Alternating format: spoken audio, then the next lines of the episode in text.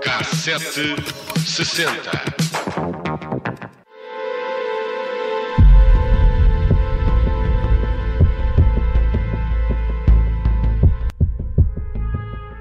A 4 de dezembro de 1991, há precisamente 32 anos, saiu para o mar o navio Bulama. Estava no Porto de Lisboa e tinha como missão, naquele dia, fazer um teste ao novo sistema de redes. Acabou por naufragar com 30 pessoas a bordo.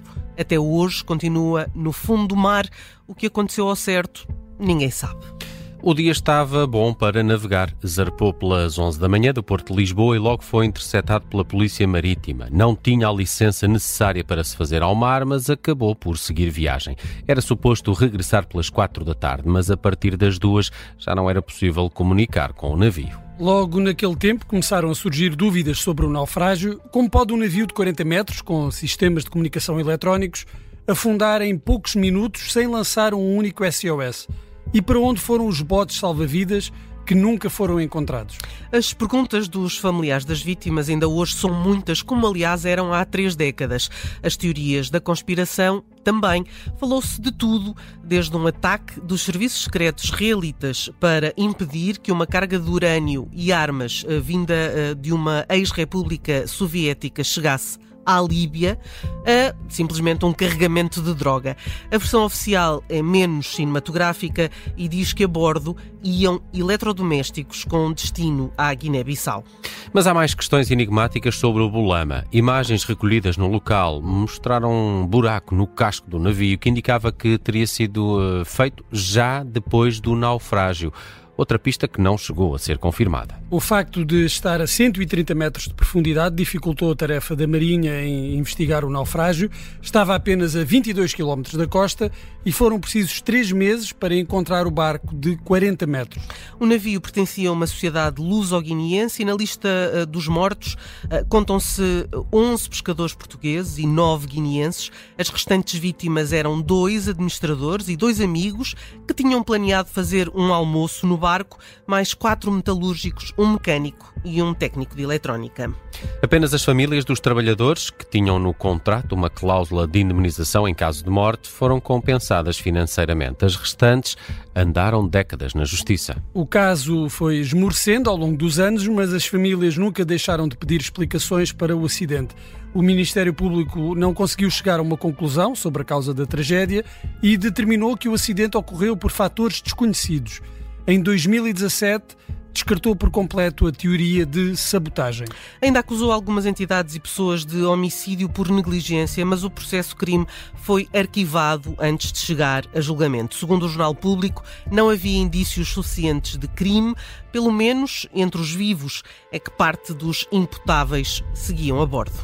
Todos os sucessivos governos prometeram durante décadas descobrir o que se passou com o Bulama. Em 2016, o Bloco de Esquerda trouxe de novo a história para os jornais. O partido acusou o Estado de nunca ter tentado trazer o navio à superfície, mesmo tratando-se de um dos mais mortíferos naufrágios da história do nosso país. O proprietário da embarcação era um consórcio luso-guineense, qual, do qual fazia parte uma empresa do universo Salvador Caetano.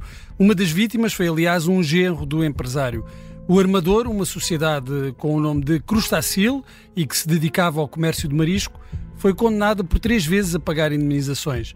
Ainda este ano, e após uma longa batalha judicial, o filho de um dos convidados, que seguia a bordo, recebeu uma compensação de 110 mil euros por ter perdido o pai quando tinha 4 anos. Tenho memória da, das letras uh, pintadas no navio, filmadas debaixo d'água, o Bulama. Né? Sim, aquelas imagens foi verdes. Imagem, foi uma imagem muito reproduzida na altura deste, deste é, acidente. É, até porque não há muitas mais, não é? Havia umas fotografias do navio apenas uhum.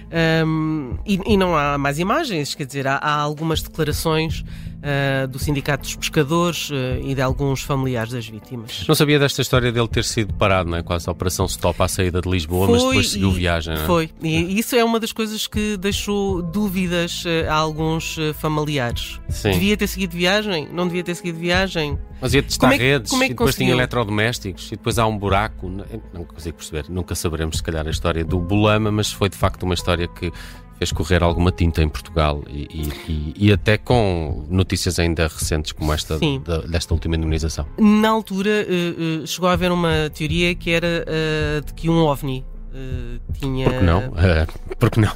tinha atirado e o navio tinha. Um OVNI uh, Se calhar tem, submarino. Temos que esperar. não seria um, drone ainda na altura, não é? Mas se calhar esperamos pela série da Netflix, é Bulama, é o mistério por por resolver.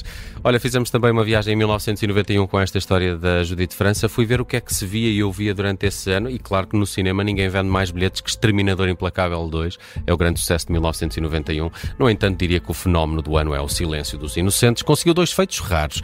Primeiro, eh, venceu as cinco principais categorias dos Oscars foi apenas o terceiro filme a fazê-lo e também venceu o prémio de melhor filme, sendo considerado um filme de terror, o que nunca tinha acontecido e nunca mais voltou a acontecer.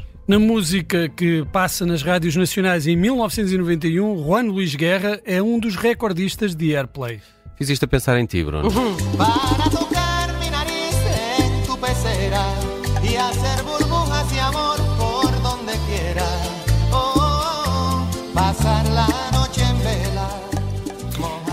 Mas a televisão também influenciou o top nacional de música de 1991. Entre os discos mais vendidos estão as bandas sonoras de Tieta e de Twin Peaks.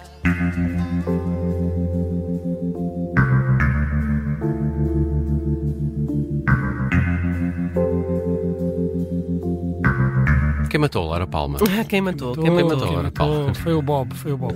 1991 fica também marcado por Inuendo, uh, o disco dos Queen, que parece premonitório em canções como The Show Must Go On, já que o vocalista Freddie Mercury viria a morrer em novembro desse ano.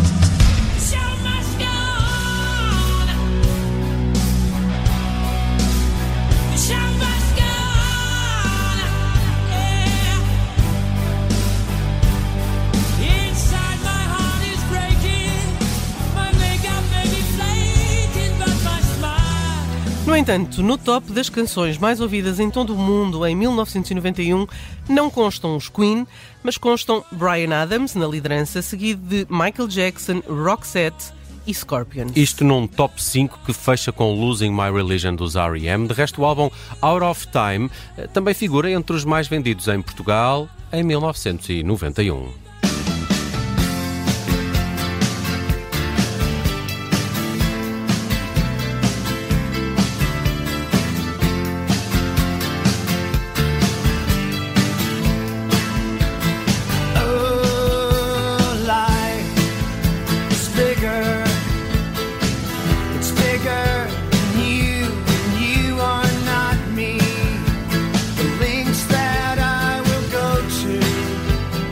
distance in you.